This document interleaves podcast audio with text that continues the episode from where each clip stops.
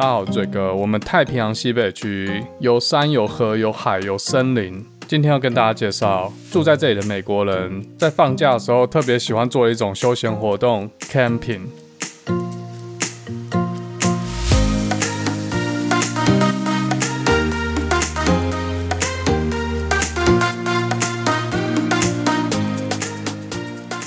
欢迎回来，达特嘴哥第五炮，我是嘴哥。上班停更嘛，所以照理来说应该得到充分的休息。但来到这礼拜，身体不知道为什么很抗拒去打开录 Podcast 的软体，很奇怪哦，不知道中了什么妖术。有追踪我 Instagram 的听众朋友应该知道，上礼拜我带坏狗狗 Conti 去海边露营，不是只有我和 Conti 啦，还有我妹和其他朋友。那这是我妹他们揪的，除了去露营之外，就顺便下去 Oregon 看我妹买的新家，整理完之后长什么样子。我们去的地方是一个叫做 Cap Lookout 的州立公园。这地方没什么特别的，它其实就是奥勒冈州太平洋沿岸的其中一个海滩。其实我不是一个会去露营或者去登山的人，顶多就每年去国家公园，然后走一些步道，大概四五个小时这种简单步道。但是养了坏狗狗康体之后，就很少做这种活动了。虽然说国家公园可以把狗带进去。但是国家公园的这些 trail 其实狗是不能进去的，那怎么办？真把狗丢在家啦。但是这种一去就是八九个小时以上，我家没有狗门，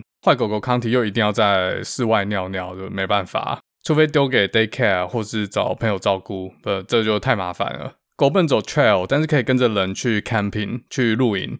我上一次去 camping 应该是二零一九年，在 COVID 之前。在上次的话，就要追溯到大一的迎新宿营了。但是我已经熊熊想不起来，迎新宿营的时候是住在帐篷里面，还是住在呃宿舍里面，完全没有在迎新宿营里面搭帐篷这个印象。那如果大学同学在听的话，麻烦跟我讲一下这是什么情况。当时我们是跟法文系一起办啦，与其说是迎新宿营，不如说是一个学长把学妹的场合。哦，不是我记错了，呃，上一次应该是大二的时候，我们办迎新宿营，自己变学长的时候。也是跟法文系一起办，但那时候是不是坐在帐篷里面，我也是完全没印象了。我比较有印象，应该是我高中的时候，啊，我们学校有一种叫田园教学的东西，每年每班会有一个两天一夜的行程，要上去学校在阳明山上面的农场学一些呃跟课本里面没有关系的东西。诶，这有点难解释啊。像外传我们有去学骑马，诶，其实真的有骑马哦，但我不觉得那叫做学骑马，那只叫做体验骑马。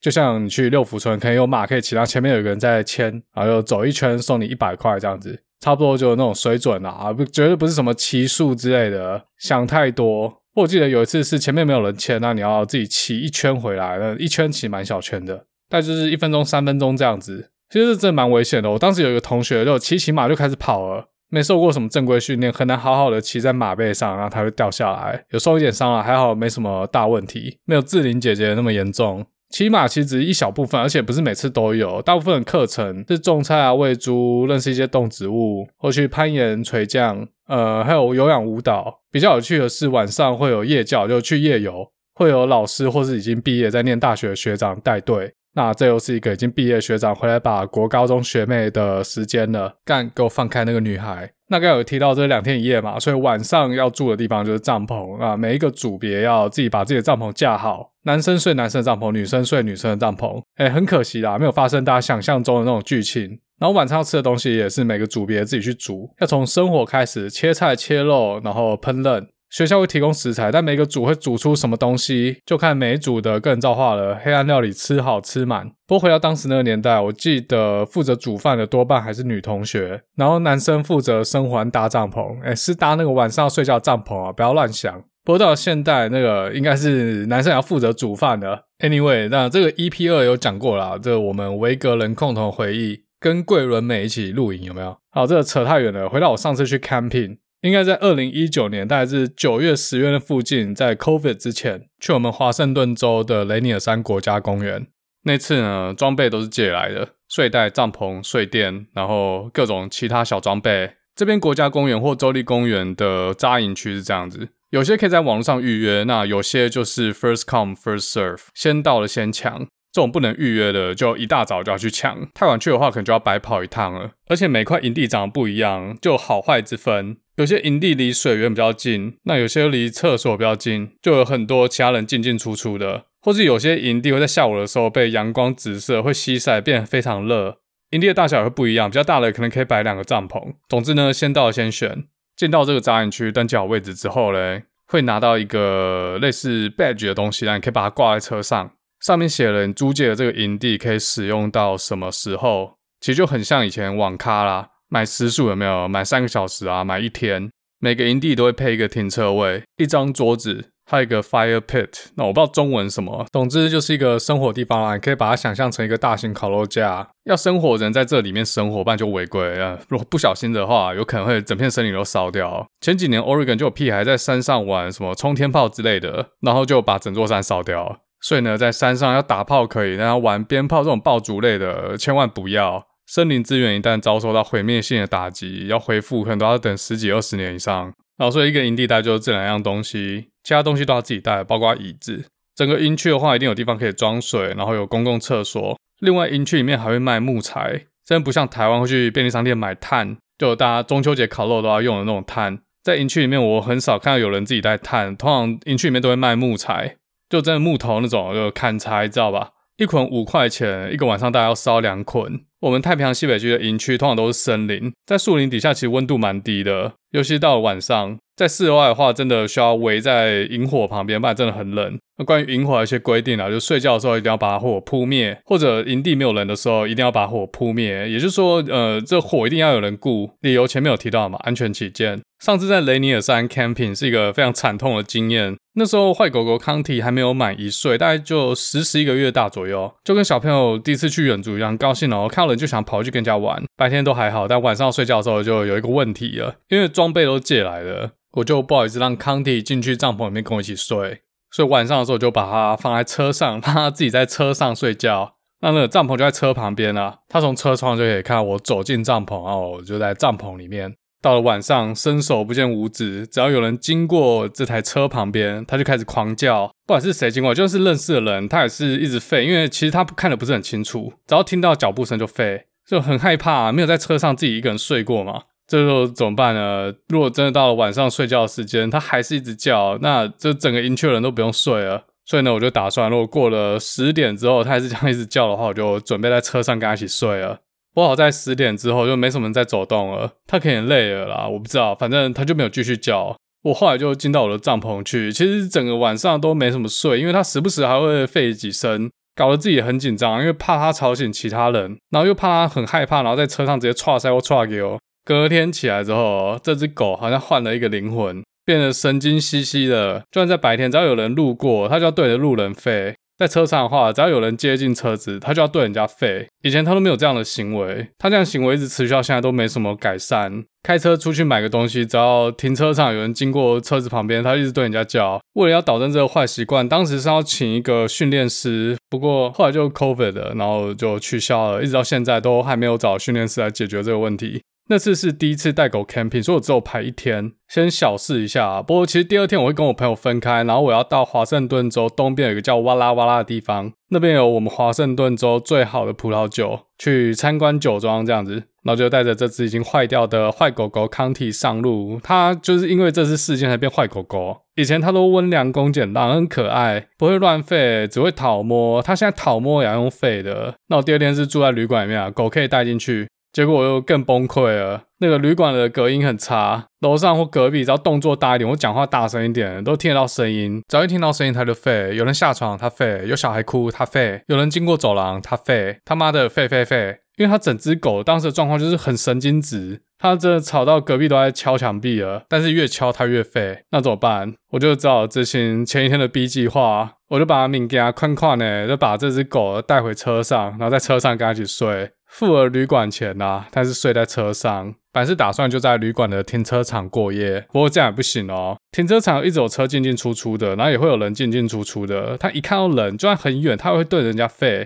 干，最后真的没招了，人把车开走，开到附近大卖场的停车场。在美国大卖场其实不允许人家把车停在停车场，然后在车上过夜的。不过那边是很偏僻的地方，所以没人管。说是陪他睡，其实也睡不太早，就是睡睡醒醒的。他时不时就是还是要吠几下，而且车上很热，本来要去哇啦哇啦两天喝个爽，就到了哇啦哇啦的第一天，喝了两家酒庄，就决定要回家了。真的是不行了，很想睡觉，这样子开车回家很危险，也没办法再跟他折腾一个晚上，所以直接硬开六小时的车回到西雅图。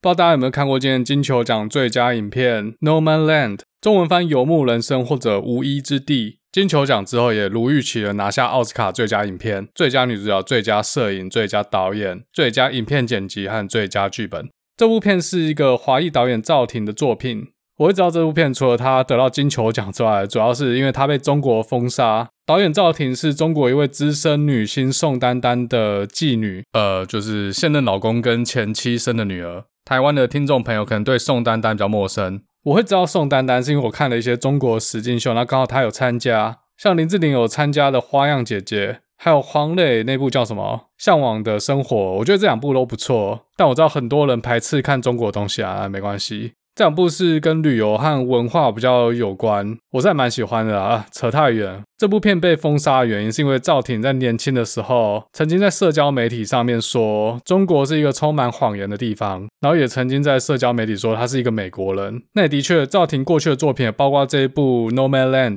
都在描述美国社会某一个地方某一群人，他们跟一般人不一样，那他们又过着怎样的生活？像这一部《No Man Land》讲的是美国某一群人，他们就住在车子上，没有固定的居住地，他们开到哪就住到哪，但他们不是无业游民哦，不是 homeless，他们自称是 houseless，只是没有房子而已，车子就他们的家。这车可以有很多种啊，像一般露营用的 RV，这装备比较好的，有床、有洗手台、有灶台。比较穷的可能就拿一般箱型车去改，在里面弄出一张床啊，或者加一些瓦斯炉。这些人有点像逐水草而居，就在每个地方打工，打完工之后前往下一个目的地，就所谓的游牧。又有点像候鸟，比如说甜菜根收成的时候，他们就会移动到盛产甜菜根的州。然后在那边当收割甜菜根的工人，冬天就会去阿马龙的工厂工作，这样他们可以待在室内度过寒冷的冬天，又有钱赚。会过这样的生活，每个人有不同的理由。有些人失去了至亲，也因此失去了目标；有些人是零八年金融海啸，然后失去了所有，或是生了什么病，然后医疗已经花光所有积蓄。那迁徙这件事就变成他们的目标，往下一站前进，成为支持他们人生走下去的理由。他们在路上遇到彼此，但离开的时候不会道别。他们会说 “See you down the road”。在某年某地的某一天，有可能会在某个营地或某间工厂又再度见面。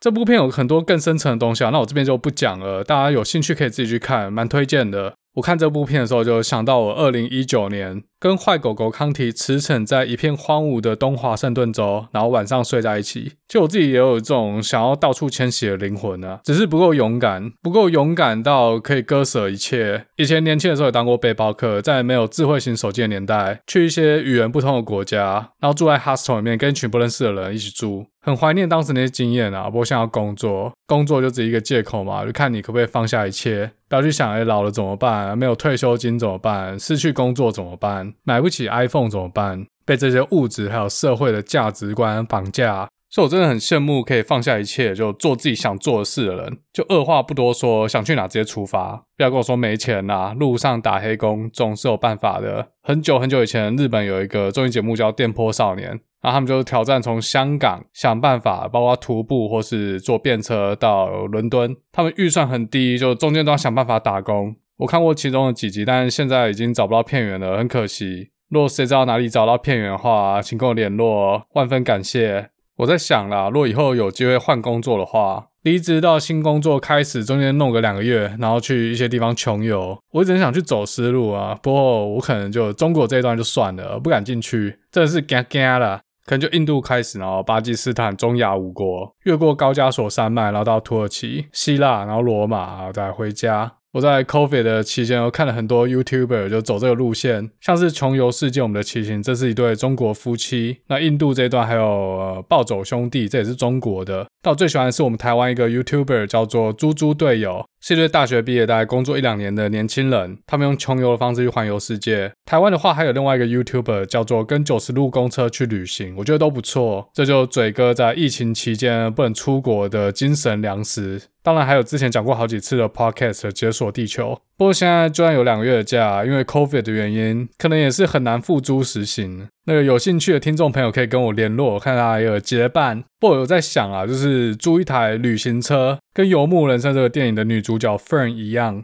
带着坏狗狗康体在美国 road trip，从西岸开到东岸，从北边过去，从南边回来，然后再用影像把整段路程记录下来，转型成 YouTuber，这可能比思路更容易达成一点。但花两个月去思路啊，那个狗怎么办？嗯，只能丢给我妹了。好干，扯太远了。回到露营，的，上礼拜又重新挑战一次 camping。从那里跌倒就要从那里爬起来，坏狗狗康体从那里锵掉就要从那里修好。基于上次的经验，做了万全的准备。其实也没有多万全啊，因为我妹她出发前两周才跟我讲，干我什么东西都没有，在两周内把东西买齐。买齐东西不难，只要有钱就好。只是没办法在折扣季的时候买这些贵桑桑的露营用具，干他妈的原价买。帐篷加睡袋就花不少钱了，做一些功课，买那种可以压缩成很小的睡袋，那以后当背包客可以用。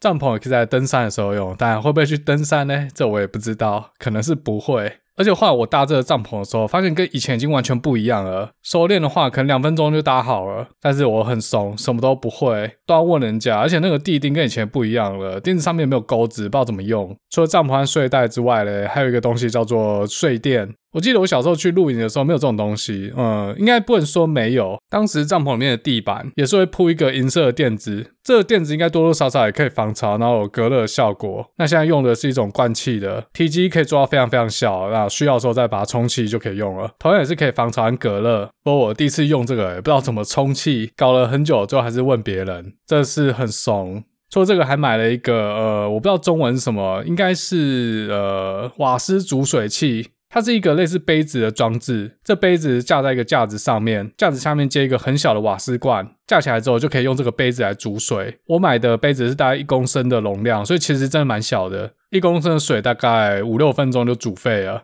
诶，这整套工具小小的要一百二十块美金。那我们这次去其实就蛮简单的，没有准备什么牛排啊、汉堡肉啊、鱿鱼、鸡翅各种烤肉用的食材，没有，就直接吃 canned food。这种登山食物，它其实跟泡面差不多，就把食物脱水之后装在铝箔袋里面，一包一包卖。口味有很多种，有炒饭、有炖牛肉、意大利面、照烧鸡排。把水烧开之后，直接倒进这铝箔袋里面啊，等个十分钟就可以吃了。一包大概八块钱美金左右。登山客就吃这些，因为很轻。这就是为什么要花一百二买这个煮水神器。好，那所有这些装备投资了大概快一千块美金，都可以住五星级大饭店了。这次的计划就是要让坏狗狗康体在帐篷里面跟着我一起睡觉。自己的帐篷不怕脏，不怕毛，不怕流口水。除了自己的帐篷之外，还准备了旅行用的狗笼。狗如果睡在自己熟悉的地方，会比较有安全感。那这个旅行用的狗笼就它已经睡过好几次了，算是它熟悉的地方。把这个狗笼放进帐篷里面，应该就万事 OK 了。它如果在到处乱叫不睡觉的话，坏狗狗康体这辈子应该就跟 camping 无缘了。好，那上礼拜五我们开车到这个 Cape Lookout State Park。挑战跟坏狗狗康体露营三天两夜，营地的位置还不错，西边有树，刚好可以遮阴。唯一的缺点就是它在营区的入口，在这个营区里面扎营的人，如果要去海滩的话，就一定会经过这个路口。所以呢，一如往常的，这只狗嘞，看到有其他的狗经过我们的营地，它就要对着其他的狗吠。这在美国是一个非常不好的行为，这代表你的狗没有训练好。其实康体在对人吠和对狗吠的时候是要引起注意，然后跟人家说我在这边，赶快跟我玩。但这是一个很没礼貌又不对的方式，因为毕竟一般人或狗会觉得吠是一种有敌意的表现。所以说呢，坏狗狗康体再怎么可爱，只要对人家吠，就没有人或狗想要鸟它。其中有一只狗路过出来探头进来看，露出一种表情，说：“诶，哪来的菜逼吧？而且你这样叫都不会被揍吗？”所以在行为有问题的狗去露营，其实也不止露营啊，走在路上也是一样，脸皮就是要厚，就是要有心理准备被人家切。在美国你会发现，走在路上狗其实都训练蛮好的，对路上的行人或动物不太会有反应，除非主人有下指令可以去玩。但在美国其实不是每只狗都被训练这么好啦，那些行为有问题的都留在家里面，不会拉出来，主人可能也放弃治疗了，这所谓的幸存者偏差。所以就利用这次的机会来重新训练坏狗狗康体，只要一叫就叫去旁边 time out，坐好不准动。折腾了一天，诶，隔天真的好很多了。看到人经过已经不会叫了，但是看到狗经过有时候时不时还是会忍不住。但有可能是他累了，因为他在沙滩上跑好久，跑个爽，累到旁边有人经过也懒得抬头看是谁。那这次除了重新训练坏狗狗康体之外嘞，还有另外一件事就是来观察其他营地的美国人。这边人真的还蛮喜欢露营的。礼拜五哦，营地全满，其中有一半的人是开露营车，他们不用搭帐篷，直接睡在车上。我不知道他们是买来租的，我猜应该是租的，但有几台可能是买。像我家附近有一个邻居，他有一台宾士的露营车。不知道大家有没有看过？感觉里面就很高级。我以前不知道里面长什么样子，但这次我们隔壁就停了一台，它门一打开，我靠，超高级，有床有灯有洗手台，什么都有。遮阳布还可以直接从车子旁边升起来，把桌子和座椅拿出来摆一摆，哦，就速洗耶，简单暴力。车顶再放个太阳能板，呃，连电都有。有些人还会自己带瓦斯炉，连生火都不用，直接在室外就可以煮大餐。那些不是开露营车的，像我们这种开 SUV 的，就需要搭帐篷来睡觉。那在营地里面都做什么嘞？第一个就跟家人聊天嘛。通常一个营地都是一个家庭或一个家族。我看到也有人就坐在那边看书，享受没有手机的生活。在很多国家公园里面，手机是没有讯号的。有些人还会带吊床，就绑在树上，就可以躺在吊床上面看书。这次去还有看到很多小朋友在开沙滩车，我不知道他们连沙滩车都有的，整台车搬来，小朋友就开那个沙滩车在营区里面一直绕，每绕一次空体就叫一次。